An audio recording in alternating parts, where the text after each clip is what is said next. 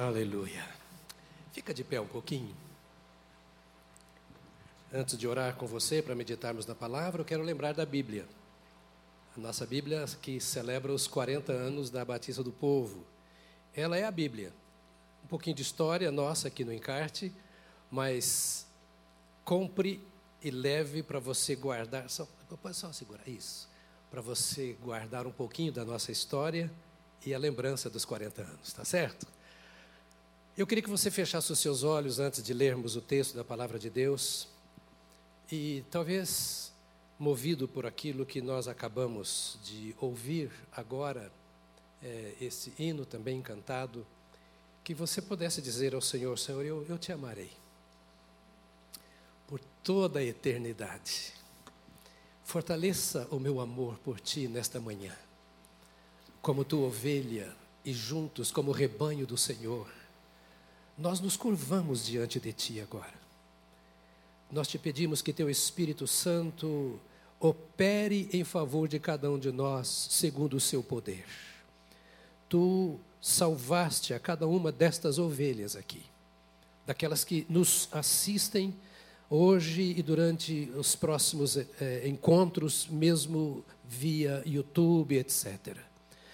Nós te pedimos que o teu espírito opere na vida do teu povo, levantando-nos como uma igreja que te ama de verdade, que não somente canta, mas que aguarda e se prepara para a gloriosa vinda do Senhor Jesus Cristo. Pai, nós vivemos tempos tão difíceis para a fé, para a moral, para os relacionamentos, para o serviço ao Senhor. E nós precisamos de Ti, da Tua misericórdia, da Tua graça, do Teu poder, da Tua unção, para nesses tempos manifestarmos a Tua graça na face da terra. Então, dá-nos visão da verdade e compromisso com o Teu plano para a Tua igreja. Nesta manhã te pedimos que Tu fales de forma especial a cada pessoa, em nome de Jesus. Amém. Amém. Amém. Bem, queridos, nós estamos no nosso segundo momento. O primeiro foi domingo antepassado, pensando um pouco sobre a segunda vinda de Cristo. Eu queria, é, em primeiro lugar, pedir que você tivesse despreocupado nesta hora, nesta manhã, é quanto à hora. Nós não vamos sair daqui depois das três pode ficar tranquilo. Né? Vamos cumprir o nosso horário, mas eu fico pensando, quando nós estamos em culto, é, assim, como é que nós assistimos um bom filme na televisão ou no cinema? Como é que nós é, gastamos o tempo lendo um bom livro, que não seja um livro devocional ou bíblico, mas bom? Ah, gastamos às vezes uma hora, duas horas ou mais, o tempo passa e nós nem percebemos no almoço, num bate-papo. Ah, agora vamos aquietar o nosso coração nesse tempo que separamos para o culto. Eu queria que você sempre soubesse que nós começamos às dez e meia e terminamos por volta de meio-dia e meia, se não depois. Não é? Mas que seja um tempo para Deus. Nessa semana você passará por muitas lutas, como todos os dias. O que Deus tem para você nessa semana? Não, não seja um religioso que venha aqui para o exercício da sua religiosidade, mas sejamos ovelhas que vêm para ouvir o Senhor. O Espírito de Deus sabe como aplicar tudo o que está acontecendo aqui à realidade de cada um. Às vezes a reunião é para uma pessoa, para três, às vezes para todos. Mas o Deus que nos ama está aqui para nos abençoar em tudo o que vem acontecendo. E hoje, pela Sua palavra, eu gostaria de ler um texto já lido na semana passada, na semana antepassada aqui, mas que nós precisamos voltar a, a ler para a nossa palavra de hoje. É, está Hebreus, capítulo 9 Hebreus capítulo 9. No domingo passado, atrasado, nosso primeiro encontro sobre esse tema, a minha preocupação foi ler vários textos bíblicos. Nós lemos aqui é, nove textos com vários versículos em cada um desses textos. Para que você tivesse a consciência, eu tenha consciência, de que a Bíblia é farta, abundante em falar sobre a segunda vinda de Jesus. A segunda vinda de Cristo não é uma matéria teológica para seminários. Nós cantamos aqui hoje e nos alegramos quando cantamos. A segunda vinda de Cristo é para cada crente e é para toda a igreja do Senhor Jesus. Naturalmente, eu não estou trazendo aqui um estudo acadêmico, isso é para a sala de aula de seminário. Estou trazendo um estudo uh, devocional para despertar o seu coração em amor para com a vida, porque a Bíblia diz que nós devemos amar a vinda do Senhor Jesus. É uma palavra simples, porque o meu objetivo é que o analfabeto a entenda. Às vezes, do púlpito, a gente traz alguma palavra que só os cabeções, é, ah, é isso mesmo, é, aplaudem. Eu quero que o mais simples entenda. A preocupação de domingo passado foi: entenda que não é invenção da igreja, que não é crendice, que não é uma tradição religiosa, mas é uma doutrina bíblica. O Novo Testamento está farto de palavras a respeito da segunda vinda de Cristo. Abundante a respeito disso. O Velho Testamento também fala. Eu não estou tomando textos do Velho Testamento para não complicar a sua cabeça com pensamentos na área teológica. Só o Novo Testamento está trazendo para nós o seguinte: Jesus Cristo vai voltar mesmo. Nós precisamos estar preparados para a volta do Senhor Jesus. E se a Bíblia diz, está dito, porque a Bíblia é a palavra de Deus. Independentemente das várias linhas teológicas sobre a vinda de Cristo, Cristo voltará. Independentemente de todos estarem acertando, muitos estarem errando, Cristo voltará. E o apelo é que nós precisamos estar preparados. Em Hebreus, no capítulo 9, versos 27 até 27 e 28 diz assim: Já lemos esse texto. E assim como aos homens está ordenado morrerem uma só vez, isso quer dizer que você não vai reencarnar. Você vai morrer uma só vez. E eu disse domingo antepassado que é uma palavra para os mais novos na fé entenderem isso. Vindo depois disso o juízo, ou seja, depois que você morrer, não tem mais uma outra oportunidade na vida, você sela o destino da sua vida aqui, assim como está ordenado aos homens morrerem uma só vez, vindo depois disso o juízo, assim também Cristo tendo se oferecido uma vez por todas para tirar os pecados de muitos, aparecerá a segunda vez, não para tirar pecados, mas para salvar. Para salvar aqueles que esperam por Ele. Deixe-me ler mais um texto.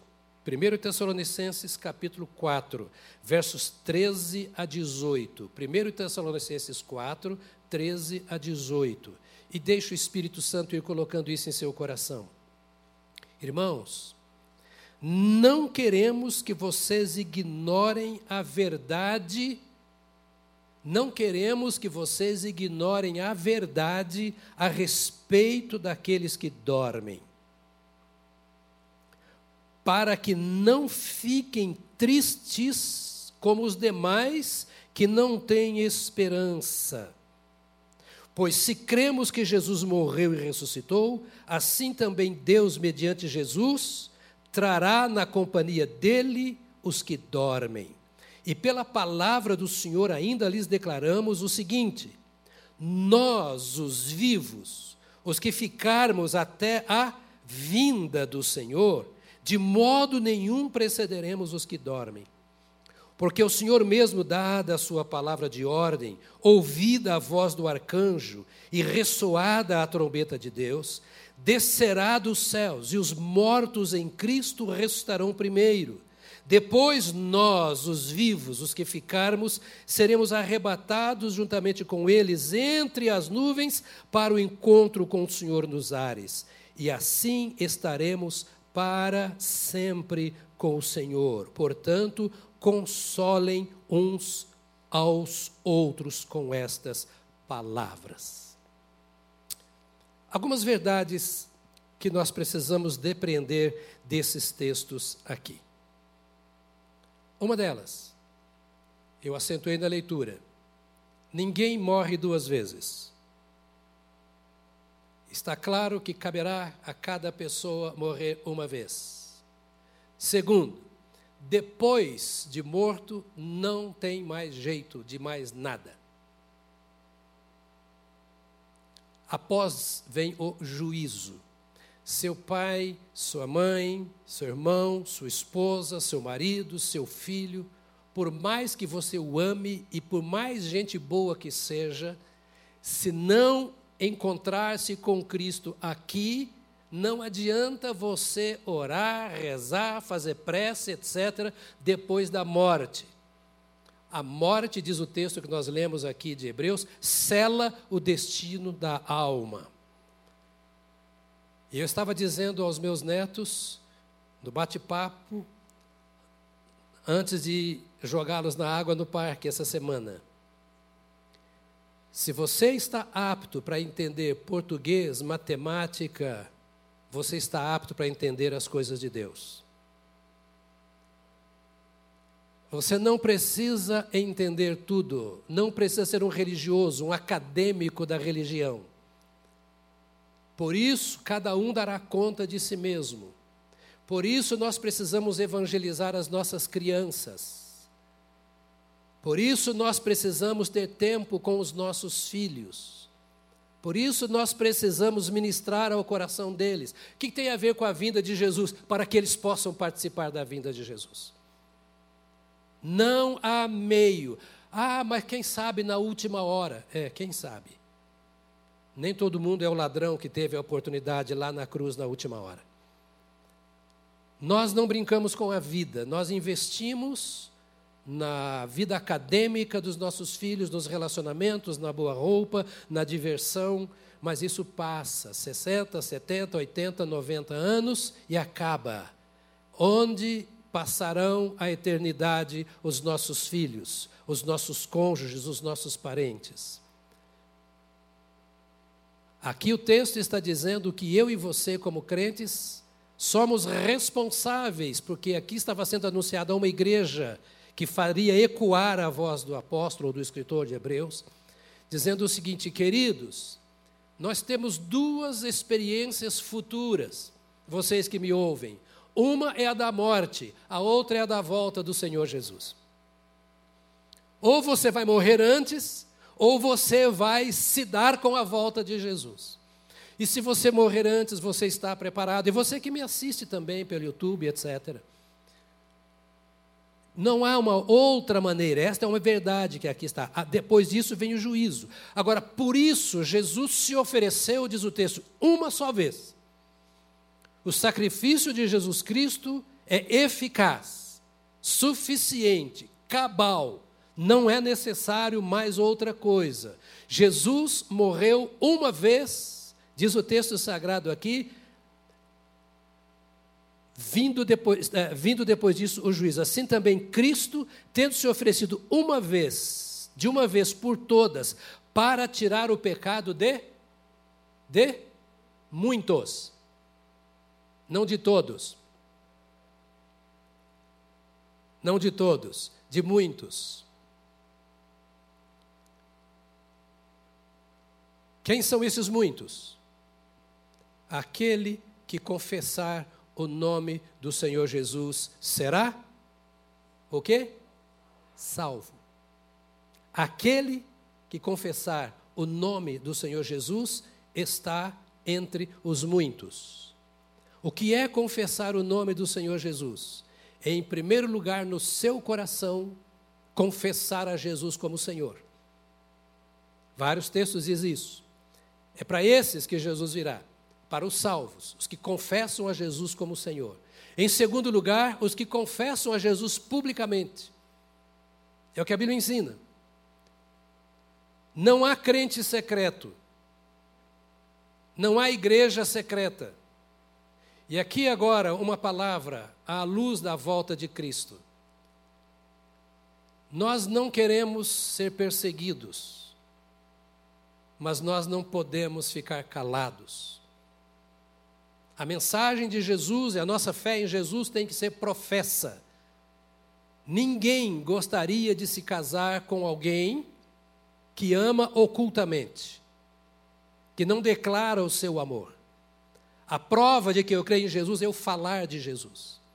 Se eu não falo de Jesus à minha família, se eu não falo de Jesus à minha empresa, se eu não falo de Jesus aos meus colegas, aos meus companheiros, aos meus amigos, eu preciso estar muito atento com relação à minha morte, com relação à volta de Jesus, com relação à minha vida em Cristo. Quem não tem coragem de falar publicamente de Jesus, está revelando que não tem compromisso com Jesus. E Jesus vem para os que têm compromisso com Ele, que se relacionam, fazem parte do corpo, se manifestam. Então diz o texto: aparecerá ele tendo se oferecido uma vez por todas para tirar os pecados de muitos, aparecerá a segunda vez, e não para tirar pecados, mas para salvar aqueles que esperam por ele. Para que Jesus voltará? Para salvar aqueles que esperam por ele. Mas ele já não vem salvando há décadas, há séculos, há milênios, porque ele vai se manifestar para salvar? Porque ele vai se manifestar em momentos difíceis, ou num momento difícil. Ele vai arrancar a igreja, essa manifestação dele é para arrancar a igreja do pior momento da história do mundo. É na hora crítica, é um rapto. Ele vem raptar a igreja, arrebatamento é isso. Ele vai tirar a igreja na hora da angústia. Mais tarde poderemos ver um pouco sobre isso. E se nós estamos aí muito folgadinhos nesse mundo, do ponto de vista moral, do ponto de vista espiritual, nós precisamos nos preocupar com isso aqui. É para salvar, ele vem, aqueles que precisam ser alcançados pela sua mão redentora nesta hora final. E Tessalonicenses está nos dizendo, então, irmãos, eu não quero que vocês ignorem essas coisas, essas verdades a respeito dos que dormem. E ele termina o texto dizendo: Eu quero que vocês consolem as pessoas com estas palavras. O que Paulo está dizendo à igreja de Tessalônica? Eles tinham medo do que iria acontecer após a morte. É o que você vai ver aqui nesse contexto. Vocês estão preocupados com as pessoas que dormem. A palavra dormir aqui é com aquelas pessoas que morreram. Para onde foi meu pai? Para onde foi minha mãe? Nós tivemos centenas e centenas de pastores que morreram nessa Covid. Eu vi um relatório da Convenção Batista Brasileira, não sei se alguém de vocês viu, 300 e não sei quantos pastores da Convenção Batista Brasileira morreram nessa Covid. Só da Convenção Batista Brasileira. Só pastores. Alguns perderam seus familiares. E às vezes ficam pensando, e agora? O que aconteceu com o meu familiar? Era o que a igreja de Tessalônica pensava. Então Paulo escreve aqui para aquela igreja dizendo: Fiquem tranquilos. Vocês não precisam ficar chorando em cima do caixão, desesperados, descabelando. Vocês não precisam ficar preocupados, chorando em cima do túmulo de alguém, todo 2 de novembro, 2 de novembro, que é finados? Todo 2 de novembro ir para lá, para acender vela, para pôr flor, para ficar velando o corpo. Vocês não precisam temer com relação ao futuro dos que já foram. Vocês precisam ter certeza do seguinte: quem foi sem Cristo, está sem Cristo na eternidade não vai mudar. Por isso a sua família precisa ser de Jesus. Agora, quem morreu em Cristo, Paulo está dizendo aqui: haverá um momento quando Cristo voltar para levar a igreja, e os que morreram vão ressuscitar primeiro. Antes de vocês serem transformados, eles ressuscitarão, os mortos em Cristo. O mundo não leva a sério isso. A igreja precisa levar isso a sério. A nossa vida acaba aqui. mas não acaba na eternidade. Todo o texto de Tessalonicenses, que eu não vou comentar mais, é, está levando você a pensar isso. Eu anotei aqui todos os textos que eu falei para vocês domingo passado, atrasado, mas está lá no, no, na, na, tela do, do, do, da último domingo, você pode acompanhar. Agora, a pergunta que muitos fazem é: como será essa segunda vinda de Cristo? Eu quero dar cinco dicas e nós vamos embora. Cada dica eu vou comentar 20 minutos.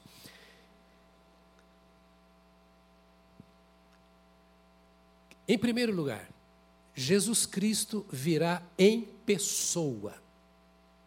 Nós encontraremos com Cristo. Diga para você, com Cristo. Ele não vai mandar anjo, arcanjo, querubim, serafim. Há muitas teorias, que eu não vou entrar aqui porque, que, repito, não é discussão teológica. Há muitas teorias sobre pessoas e eventos e, e eras é, que, que representariam a vinda de Cristo. O que nós lemos nos textos é que Jesus Cristo voltará. Ele voltará em pessoa. Atos, capítulo 1, versos 9, 10 e 11, diz assim: Depois de ter dito isto, Jesus foi elevado às alturas. Quem? Jesus foi elevado às alturas. À vista deles e uma nuvem o encobriu dos seus olhos.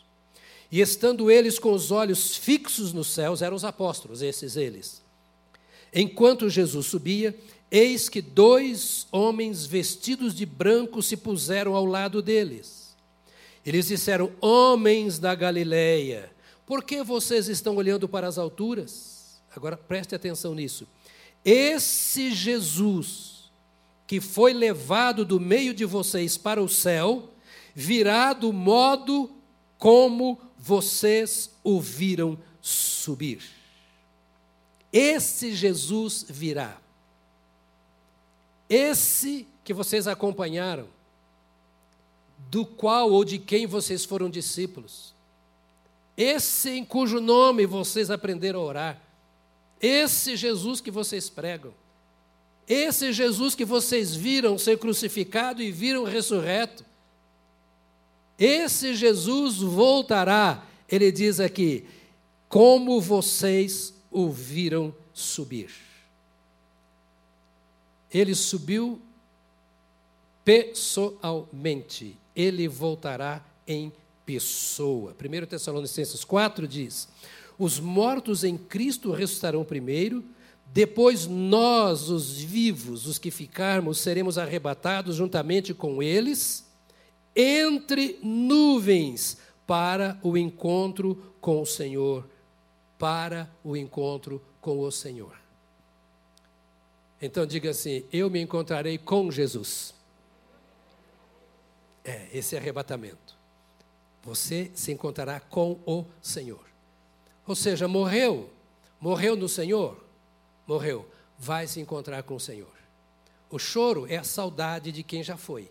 Todos nós já perdemos, temos saudades, mas não é um desespero, porque ele vai se encontrar com o Senhor. A outra coisa que eu gostaria de dizer, a segunda das cinco, ele voltará pessoalmente, diz o texto, ele voltará em breve. Em breve. Apocalipse 22, 7 é uma revelação de todas as coisas que deveriam acontecer. E agora, quando o Senhor Jesus está terminando a sua fala a João, ele diz assim: Eis que venho sem demora. Bem-aventurado aquele que guarda as palavras da profecia deste livro. Mateus capítulo 24 diz lá: Vigiai, pois, porque não sabeis a hora que há de vir o vosso Senhor. Venho sem demora, não sabeis a hora que há de vir, mas considerai isso. Se o pai de família soubesse a que vigília da noite havia de vir o ladrão, vigiaria e não deixaria que fosse arrombada a sua casa. Por isso estáis vós apercebidos também, porque o filho do homem há de vir a hora em que, vós, em que não penseis. Ou seja, ele vem, ele vem, E ele vem em breve, no momento em que vocês não pensam. Alguém diria até assim, pastor, mas tem dois mil anos que ele disse que voltaria. E ele não voltou até agora. O que me garante que ele voltará? O que é esse em breve do Senhor Jesus? É que Jesus não trabalha com o nosso tempo.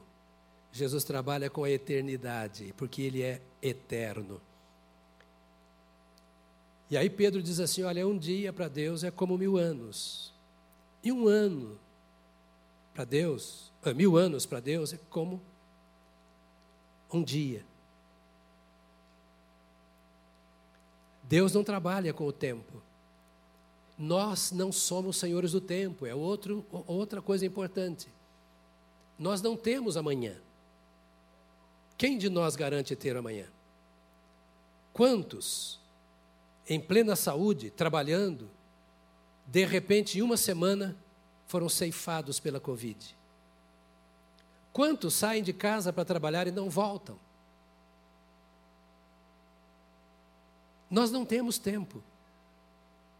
E domingo atrasado eu disse a vocês que há duas maneiras. A primeira a gente não, chama, não, não, não, não denomina de volta de Cristo, mas há duas maneiras do Senhor nos levar. E uma delas é pela morte. E depois que você morrer, como disse, não tem jeito de voltar para esperar Jesus na sua vinda. Agora é lá. Então a volta de Jesus dizendo, fiquem preparados. Por que Jesus não voltou ainda? Porque o seu plano ainda não se cumpriu na humanidade.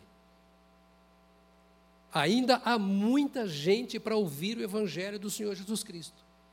A Bíblia diz, e poderemos ver isso depois, que o Evangelho será pregado em toda a terra, em todo o mundo, todos ouvirão. E então as coisas acontecerão como está escrito aqui. Mas você já ouviu falar isso?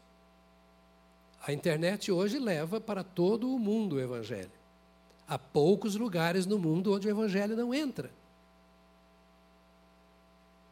Poderemos olhar depois algumas coisas sobre os sinais da vinda do Senhor Jesus. E se é em breve, eu preciso estar de olho nisso. Não posso brincar com essa realidade. Romanos 13 diz: E digo isto a vocês que conhecem o tempo a palavra conhecer aqui é discernir. Você que lê o tempo, você que vê as coisas acontecendo e acompanha à luz da Bíblia. Já é hora de despertarem do sono. Vocês deixem de ser preguiçosos, dorminhocos na sua vida espiritual. Deixa de ser religioso. Deixa de ser batista. Acorda. Deixa de ser frio na fé deixa de ser fracote, deixa de ser carnal. Você está levando a vida toda pensando no seu trabalho, no seu futuro. Sim, faça, mas cuidado que você pode não ter futuro. É hora de despertar do sono dessa letargia à qual o mundo está submetido. É hora de despertar, despertar do sono, porque a nossa salvação, e ele fala aqui, está falando sobre a volta de Jesus, está agora mais perto do que quando no princípio cremos. Romanos 13, eu estou lendo. Vai alta a noite, o dia vem chegando, olha, o dia vem chegando. Deixemos, pois, as obras das trevas e revistamo-nos das armas da luz. O Espírito Santo está dizendo assim: preste atenção no que você anda fazendo. Olha que as trevas acabaram, a luz chegou, já é hora de subir. Então desperte, vivamos dignamente como em pleno dia, não fazendo nada escondido, não tendo vida oculta. Vivamos sob a luz do sol, em pleno dia, não em orgias e bebedeiras, não em imoralidades e libertinagem, não em discórdias e ciúmes, mas revistam-se do Senhor Jesus Cristo, não façam nada que venha a satisfazer os desejos da carne. A Bíblia não fala sobre a vinda de Jesus só para dizer que Jesus vai voltar. não fala que ele vem em breve só para a gente saber. Ela fala para dizer: é como um casamento. Você precisa se preparar para o casamento. Você precisa se preparar para o encontro com Jesus nos ares. E preparar-se é abrir mão de muitas coisas que eram naturais para você. Você desfrutava dessas coisas, se embebia delas, porque não tinha o Senhor. E é possível você receber a Jesus e viver em coisas do mundo? É possível. E não só é possível, como você sabe que é possível. Se você voltar à história, você verá que assim estava acontecendo com a igreja de Tessalônica, como você vê com as igrejas do Apocalipse às quais Jesus se dirige. Crentes dentro da igreja, tendo ouvido dizer que Jesus voltaria, mas tá bom, quando voltar, ele vai me levar. Ele disse: Mas você não pode pensar dessa maneira. A noite acabou para você, a vida de trevas acabou para você, a vida de pecados acabou de você. O meu dever, o seu dever, o dever da igreja é consagrar-se ao noivo. Nós somos a noiva.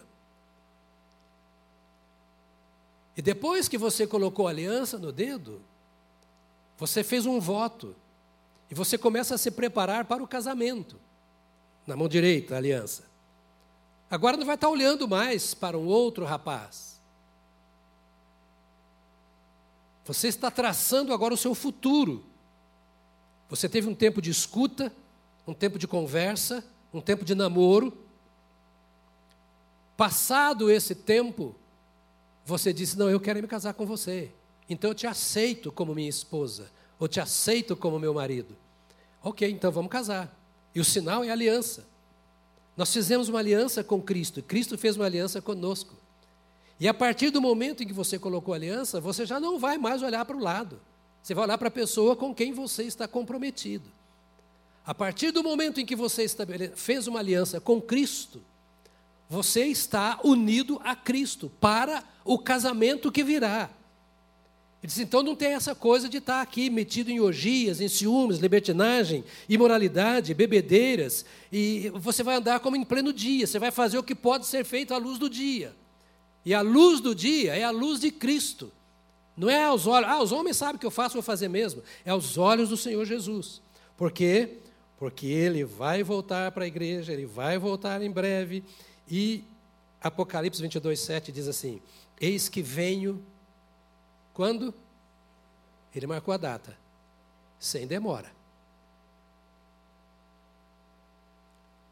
Ou seja, não cochila. Bem-aventurado aquele que guarda as palavras da profecia deste livro. Bem-aventurado quer dizer feliz, é a palavra macarios no grego, é feliz, é felicíssimo. É mais do que feliz. Quem é bem-aventurado? Aquele que guarda as palavras da profecia deste livro. Não é aquele que sabe, não é aquele que ensina, não é aquele que prega, é aquele que guarda que palavras? As palavras da profecia. Que profecia é esta? O Senhor está voltando e por isso eu preciso me santificar. Ele está voltando pessoalmente. Ele está voltando para o seu povo. Está voltando em breve. Está voltando de surpresa. Mateus 24, 26, 27. Portanto, se disserem a vocês: Eis que ele está no deserto, não vá lá. Ou se disserem: Eis que ele está no interior da casa, não acreditem. Porque assim como o relâmpago sai do oriente e brilha até o ocidente, assim será a vinda do filho do homem. Santifique a sua vida, consagre-se ao Senhor, anuncie o Evangelho, sirva ao Senhor com todas as suas forças, esqueça os que estão dizendo. O melhor não é esta ou aquela religião. O que devemos esperar não é este ou aquele líder, seja ele quem for. O que nós precisamos é apenas, ele diz aqui, não acredite em nada do que está acontecendo por aí quando se refere à questão de Jesus. Apenas uma coisa: ele virá tão rápido, tão rápido, como o relâmpago que sai do Oriente e vai para o Ocidente. É uma surpresa. Quarto, diz aqui, 1 Tessalonicenses 4, diz que ele vem nas nuvens, porque o Senhor mesmo, dada a palavra de ordem, ouvida a voz do arcanjo e ressoada a trombeta de Deus, descerá dos céus. E os mortos em Cristo ressuscitarão primeiro. Depois nós, os vivos, os que ficarmos, seremos arrebatados juntamente com eles entre nuvens para o encontro com o Senhor nos ares. E assim estaremos para sempre com o Senhor. Portanto, console uns aos outros com estas palavras. Marcos 13, 26 e 27 diz: Então verão o Filho do Homem vindo nas nuvens, com grande poder e glória. Lucas 21, 27 diz: E então ele enviará os anjos e reunirá os seus escolhidos dos quatro ventos da extremidade da terra até a extremidade dos céus, e então verão o Filho do Homem vindo numa nuvem com poder e grande glória. Atos, que nós lemos, diz também que o Senhor Jesus voltará nas nuvens, ou seja, ele não tocará a terra. Ele vai receber os seus escolhidos nas nuvens ressuscitam primeiro os mortos e em seguida, quanto tempo depois? É de imediato. Porque nos encontraremos com eles nos ares e com o Senhor Jesus. Por que ter medo?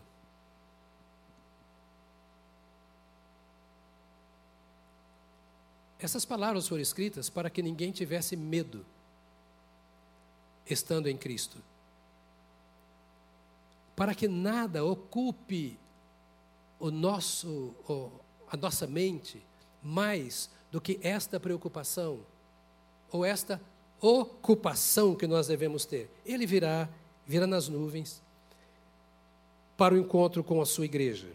E o último ponto aqui diz, Hebreus 9, 7 diz: aparecerá segunda vez, não para tirar pecados, mas para salvar aqueles que esperam por Ele. Ou seja, os salvos e somente os salvos, e os salvos são os que esperam por Ele, estes vão se encontrar com Jesus nas nuvens. E ele será visível só para os salvos o mundo entrará nas mais densas trevas. É um rapto. A palavra arrebatamento quer dizer rapto.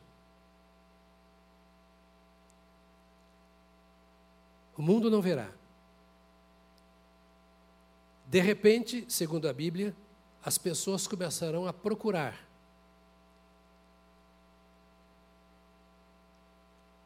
Alguns desviados que de fato não tinham experiência com Cristo começaram a procurar nos templos, porque eles saberão que os templos estão vazios. Haverá tempo ainda após o arrebatamento para os não crentes? Haverá. Tocaremos isso depois. Haverá tempo, oportunidade para a salvação? Sim. Isso aqui não é o fim do mundo, é a segunda vinda de Cristo. Só que logo depois desse arrebatamento, aí outras trevas cobrirão a terra.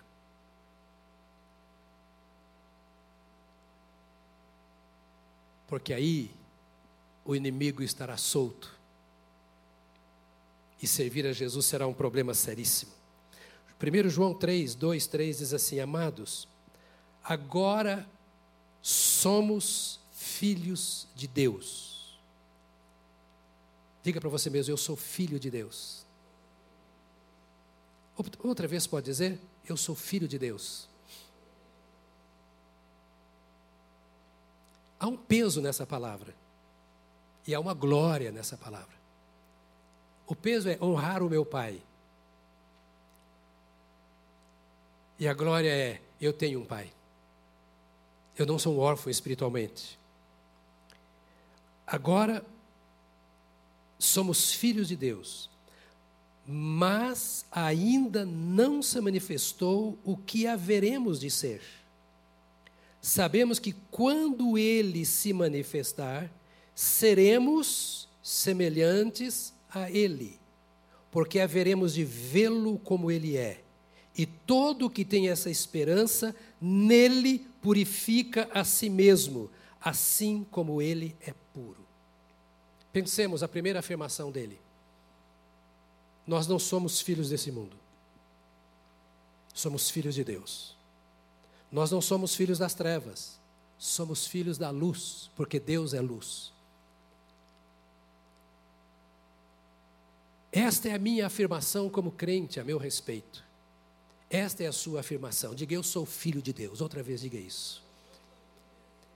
E como é que nós somos feitos filhos de Deus? Por meio de Jesus. Não é por termos nascido de uma família crente, mas por termos entregue a nossa vida a Deus por meio de Jesus Cristo. Não é por sermos uma religião, e não é porque eu não faço mal a ninguém, eu não mato, eu não roubo e etc., eu sou do bem. Não é isso. É em Cristo Jesus que nós somos feitos filhos de Deus. Deus amou o mundo, versículo mais simples e comum da Bíblia. Deus amou o mundo de tal maneira que deu o seu Filho unigênito, Jesus Cristo, para que todo aquele que nele crê não pereça, mas tenha a vida eterna. Filho de Deus é aquele que foi gerado por Deus através de Jesus Cristo. É aquele que recebeu a natureza de Deus, o Espírito Santo habita em sua vida. Não é o frequentador de igreja. Não é o gente boa, eu repito. É aquele cuja vida foi transformada, ele passou pelo novo nascimento. Jesus conversava, capítulo 3 de João, com Nicodemos um líder religioso, um homem da Bíblia, um doutor da lei. Ele era teólogo do Velho Testamento. E Jesus disse para ele assim: Olha, se você não nascer de novo, de maneira nenhuma você vai ver o reino de Deus. Nascer de novo. Uma nova natureza, um outro estilo de nascimento. Então, se você nasceu, você é chamado filho de Deus. E se você é filho de Deus, quando ele se manifestar, nós seremos semelhantes a ele, porque haveremos de vê-lo como ele é. É esse encontro gostoso, é essa transformação que na terra nós não experimentamos. Todo o nosso corpo será transformado e a nossa natureza plena da presença e do domínio do Senhor Jesus Cristo. Agora, como isso ainda não aconteceu, a outra coisa que ele diz nesse verso: todo o que tem essa esperança nele purifica-se a si mesmo, assim como ele é puro. Ou seja, se você de fato espera em Jesus, espera pela vinda do Senhor Jesus, então você se purifica a si mesmo. Não tem jeito de falar sobre segunda vida sem falar sobre santidade. Como não tem jeito de falar sobre o céu sem falar sobre santidade. Toda, todos os textos que nós lemos chamam a atenção para uma coisa: quem é de Jesus se santifica em Jesus. Isto é, se identifica com Cristo, permite que a vida de Cristo vá dominando. Por quê? Porque o alvo final do nosso relacionamento com Cristo é sermos como Ele é. Ele é o primogênito entre os irmãos. E por isso ele entra em nós pelo Espírito Santo, que dá continuidade à obra dele na terra. Para que de glória em glória sejamos transformados até o encontro com o Senhor, quando seremos semelhantes a Ele. Então, diz o texto ainda, é, Tito, é o último verso que eu quero ler, capítulo 2, versos 11 a 15, que já lemos antes. Porque a graça de Deus se manifestou, trazendo salvação a todos. Preste atenção nisso. A graça de Deus se manifestou, trazendo salvação a todos. Ou seja, para todo aquele que nele crê. Mas a graça é derramada sobre todos. A teologia tem uma graça chamada de graça comum. É aquilo que sustenta o universo. É aquilo que me mantém vivo e você também. É aquilo que traz a bênção de Deus sobre todos, desde a terra até todos os homens. Agora diz aqui: a graça de Deus se manifestou trazendo salvação a todos. Ela, a graça de Deus, nos educa para que, renegadas a impiedade, ela nos educa, a graça nos ensina. A graça de Deus nos ensina, nos educa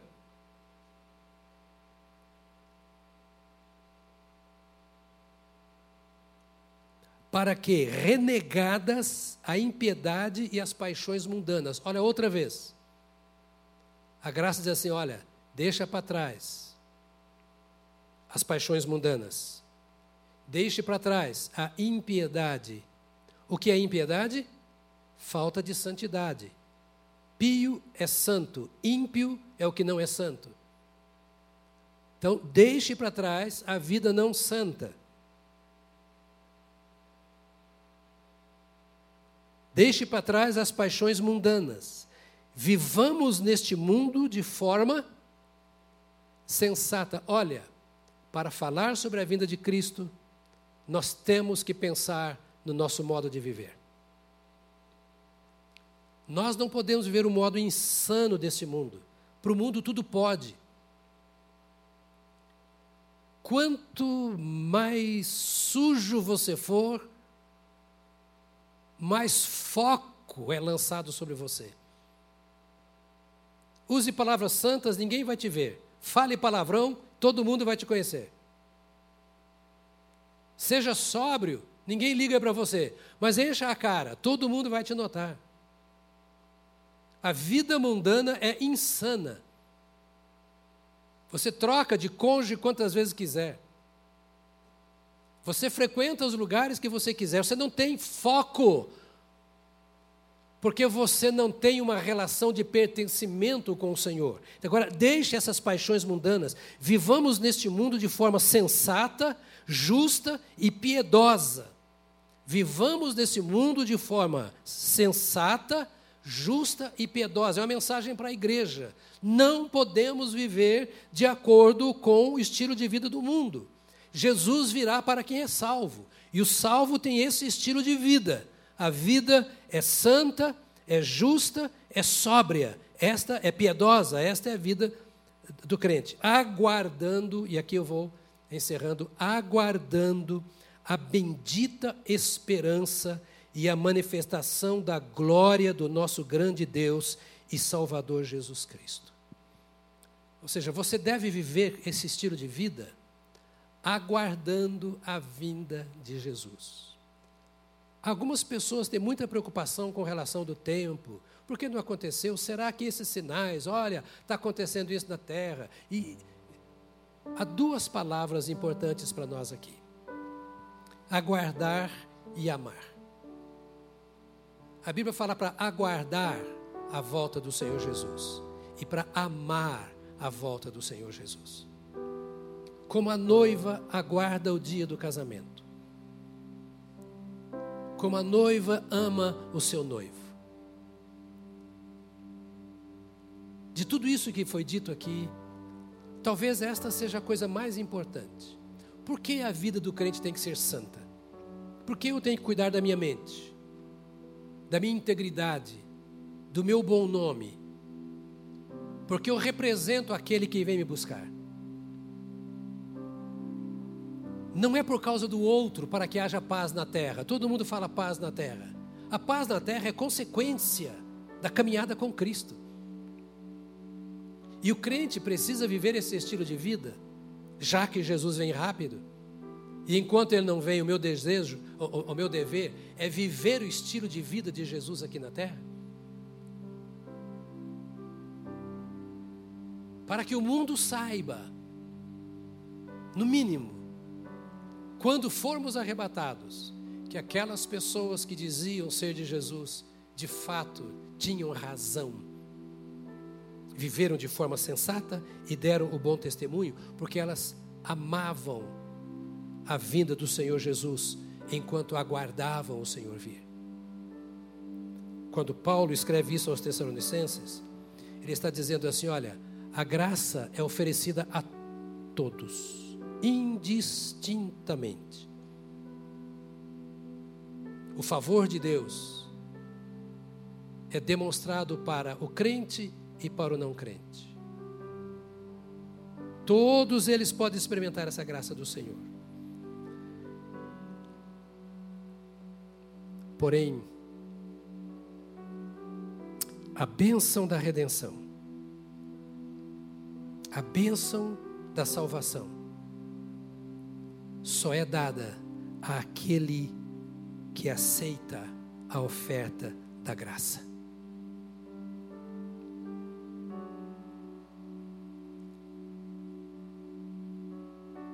Ao terminarmos o encontro desta manhã, eu queria que você levasse isso a sério e compartilhasse com os outros. A graça de Deus é derramada a todos, em favor de todos, crentes e não crentes, bons e maus, homens e mulheres. Deus não nega essa sua graça a ninguém. Agora, ela só é dada, ela só é ministrada a quem a aceita. É o presente de Deus. E você diz, eu quero. Ou então, eu não quero. De novo, João 3,16. Deus amou o mundo de tal maneira que deu o seu Filho unigênito para quê?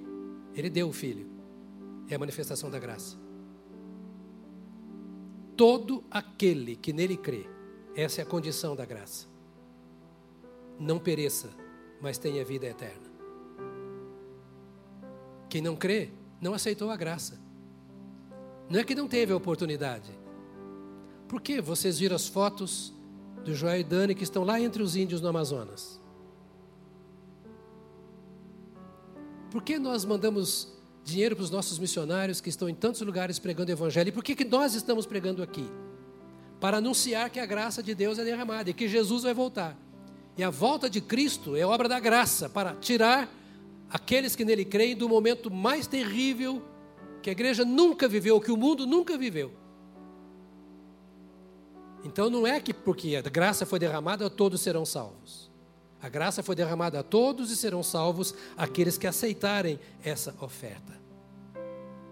A graça é essa bondade misericordiosa de Deus, que toca o nosso coração e nos dá a oportunidade de aceitar ou não aquilo que nós ouvimos.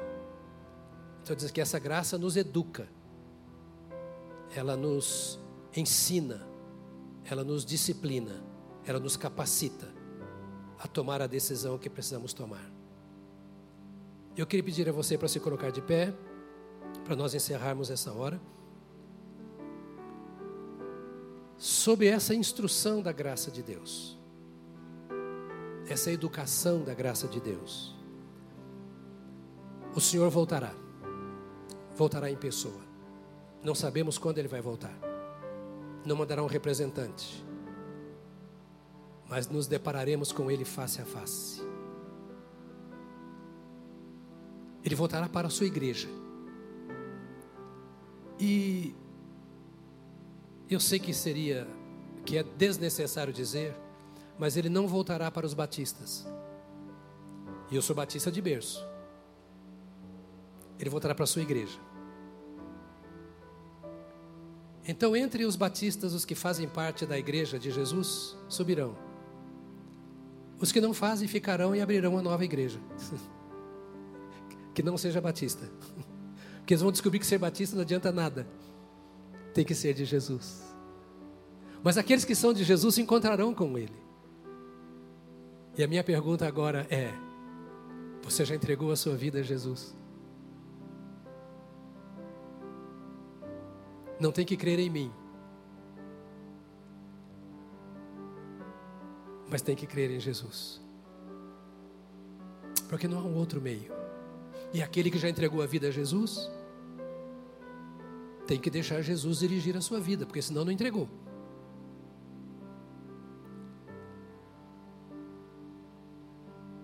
Ou seja, a sua vida tem que ser plena de Cristo. Tem um preço isso? Tem.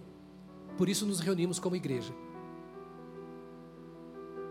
Por isso que temos que estar perto uns dos outros, para nos fortalecermos uns aos outros na caminhada em Cristo. E cada um sendo instrumento nas mãos do Senhor Jesus para a edificação do outro. Olha para mim, nós fomos chamados, e se aceitamos o chamado de estar em Cristo, é para fortalecermos uns aos outros. Porque na nossa caminhada vamos santificando a nossa vida e ajudando o outro a santificar a dele. Então eu, eu, eu passo para você aquilo que eu já alcancei, e você passa para mim aquilo que você já alcançou. Nessa caminhada não existe solitário. Ninguém pode ter uma vida cristã sozinho, em casa, pelas mídias. Nós precisamos estar juntos. Paulo escreve à igreja, à comunidade, ao grupo que se reúne, àqueles que sabem que pertencem uns aos outros. Eu quero convidar você a fechar os seus olhos agora. Que vontade de mandar você dar a mão ao irmão que está ao seu lado, né? É tão bom orarmos de mãos dadas, mas se é um parente seu que está do seu lado, você poderia dar a mão, pôr a mão no ombro, porque você já vive na mesma casa mesmo, não é? E eu queria encerrar orando e depois eu creio que nós podemos cantar mais uma canção, não é nem meio, nem uma hora ainda, né? E podemos cantar antes de ir embora, podemos. Mas eu queria pedir a você agora que, à luz do que falamos, que você começasse a orar. Comece a orar. Diga, Senhor, muito obrigado, porque é, nós temos a tua palavra, nós temos o teu espírito, nós temos o privilégio de pertencer ao Senhor. Diga isso a Jesus. Pode, pode, pode falar em voz alta, não é pecado. Agradecer ao Senhor agora, dizer: Eu estou aqui para te agradecer, porque tu me perdoaste, porque tu me salvaste. Eu estou aqui para te agradecer, porque tu me fazes compreender o valor da minha decisão pelo Senhor, a, a preciosidade que é ter Cristo em minha vida. Senhor, eu quero agora te pedir que tu me abençoes de tal forma que eu vá preparando o meu coração dia a dia, sendo cada vez mais teu, tua, pertencendo cada vez mais ao Senhor. Oh, Deus, domina minha mente, domina as minhas emoções, domina as decisões do meu coração, ilumina, Senhor, o meu ser pelo Espírito Santo, para que tu reines em mim aqui agora, para que tu dirijas a minha vida a cada instante, a fim de que a minha caminhada na terra seja manifestação viva da tua presença no mundo. Pai, nós estamos como igreja que é sal da terra, que é luz do mundo, estamos aqui como filhos da luz resgatados pelo poder do sangue do Cordeiro, e estamos aguardando a tua vinda. Senhor, nós rogamos agora que tu quebres os laços que muitas vezes prendem filhos do Senhor ao mundo presente. Senhor, nós te pedimos que tu instruas a mente, como diz a tua palavra nesta manhã, que a tua graça eduque os teus filhos, a fim de que se desvencilhem de tudo aquilo que seja pecaminoso, mundano, carnal, diabólico, que não pertence à tua igreja. Nós te rogamos que tu derrames sobre o teu povo o poder do teu sangue, para que no poder do sangue de Jesus Cristo, pecados sejam perdoados, vidas sejam transformadas e a tua igreja seja renovada. Incendeia no coração dos teus filhos uma nova esperança, uma nova alegria, uma nova comunhão, para que no dia a dia os teus servos tenham o seu coração preso à tua palavra. Leva-nos para uma semana em que a nossa maior esperança seja de reencontro contigo a cada momento. Abençoe a mente dos teus filhos na sua caminhada, Senhor. Tira tudo aquilo que seja mundano, pecaminoso, histórias do passado, que marcaram negativa e pecaminosamente as suas experiências. Há aqueles que já entregaram ao Senhor a sua vida, trabalha desta forma, santifica a tua igreja. Pai, dá-nos um coração preocupado não com as nossas reuniões, mas com o nosso relacionamento contigo. Dispensa o teu favor sobre cada irmã, cada irmão aqui presente, aqueles que nos assistem, nos ouvem. Senhor de misericórdia, só tu tens acesso ao coração dos teus filhos. Então lança luz onde há trevas. Orienta aquele que está confuso. Fortaleça, Senhor, te oramos, aquele que se sente fraco, abatido, decepcionado, frustrado. Desperta pela tua palavra.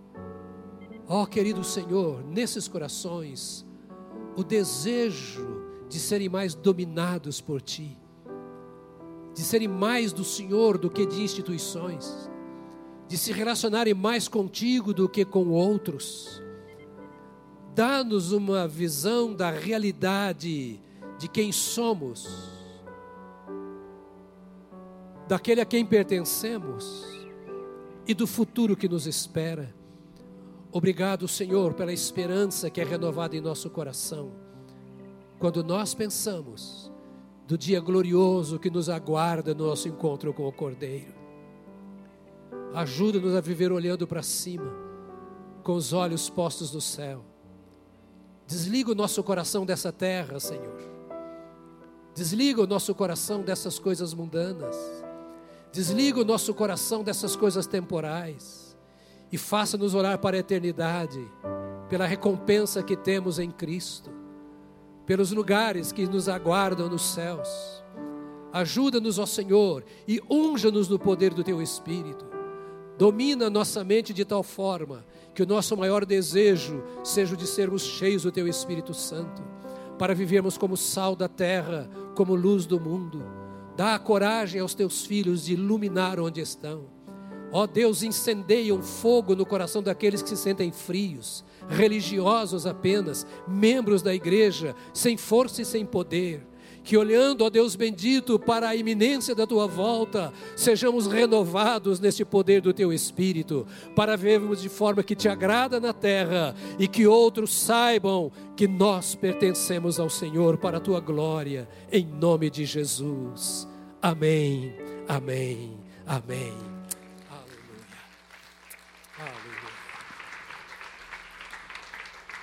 Quando nós terminarmos de cantar, só depois que terminarmos de cantar, nós vamos saindo por ordem, os primeiros, os que estão lá atrás. Nossa gratidão a você que nos visita neste encontro, que Deus o abençoe. Temos mais dois encontros hoje às 5 às 19 e na semana. E domingo que vem, esteja conosco sempre que possível.